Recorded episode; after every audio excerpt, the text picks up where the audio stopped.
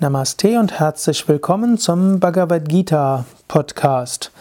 Zusammenfassung des achten Kapitels anhand des Namens des achten Kapitels.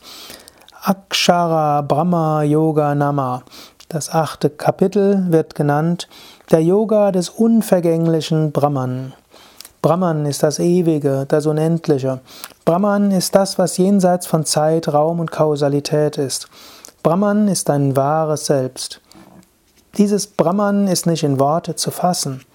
Das ist natürlich paradox. Ich sage jetzt, das Brahman ist nicht in Worte zu fassen und was mache ich? Ich rede einfach weiter.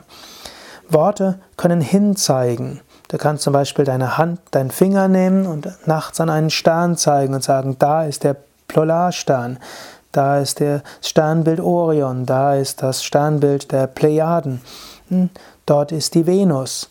Nicht da, wo dein Finger ist, ist die Venus, nicht da, wo dein Finger ist, ist das Sternbild Orion, aber mit deinem Finger zeigst du damit hin. So können Worte zu etwas hinzeigen.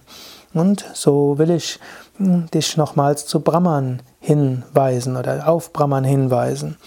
Brahman ist die Essenz. Um Brahman geht es letztlich.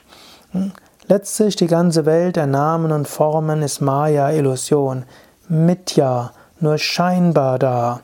Es gibt nur eine höchste Wirklichkeit, dass es ein Universum von Namen und Formen gibt, äh, das erscheint nur so.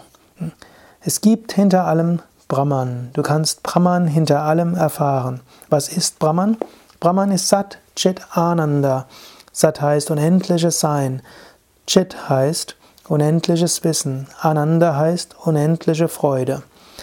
Darauf aufbauend kannst du Brahman verwirklichen. Wann immer du Verbindung fühlst, wann immer du Einheit fühlst, wann immer du dich mit etwas verbindest, erfährst du Sat, das reine Sein.